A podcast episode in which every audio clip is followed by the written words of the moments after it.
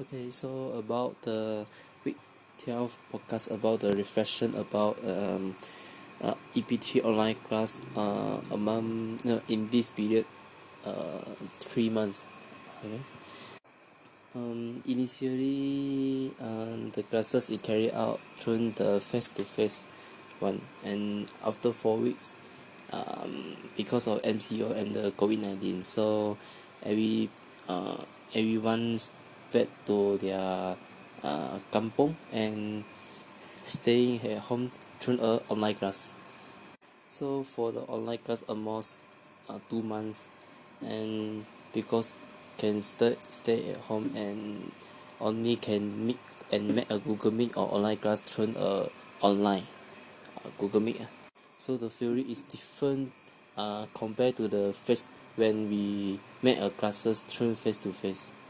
But I I think it's okay lah. Um, uh, either the online class or face to face class, I I think they are still the same one the feeling because I can still uh can learn the new things and uh improve my English my English skill and learn about the uh what uh about what we learn from this EP3 uh courses uh, no course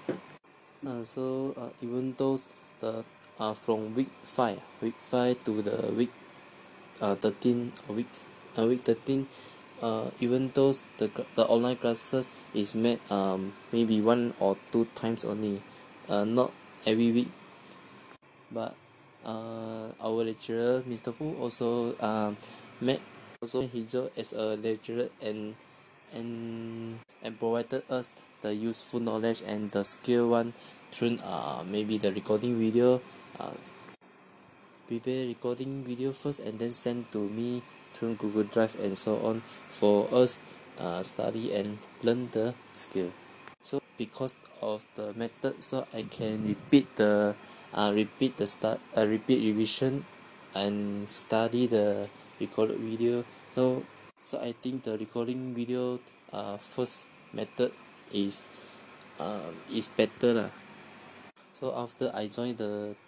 this course of EP3 so I think my the English skills such as uh, listening skill uh, writing skill and the speaking skill is improved uh. Uh, especially the writing skill uh, writing skill because uh, from US UPSR PMR as and SPM I and uh, and also the exam uh, and also the school exam I always get the grade C or D only. Never get the uh, grade B or grade A. So my English so I I think at that time I feel my English is very bad and like the uh, no good lah. So because uh I'm study a diploma in University Pendidikan Sultan Idris so I also join the courses uh, no the course of EP1 and EP2 so at that time I already uh, improve my English uh, through the EP1 and EP3 uh, classes. So when diploma I EP1 and EP2 got the grade uh, B plus uh. so the the grade is not the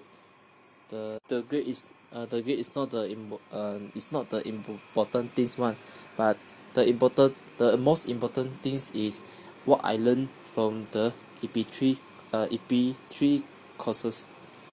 so I think my writing skill is improved a lit uh improved a little bit and my and my listening skill also uh increases uh. so I I'm very thank you to uh, Mister Pu because uh because uh teach us many things and many skill about the uh the basic English one uh, like the speaking uh, how to speak how to listen to someone and how to write a good essay and also the reading skill about how to read the one passengers uh one passengers well mm, thank you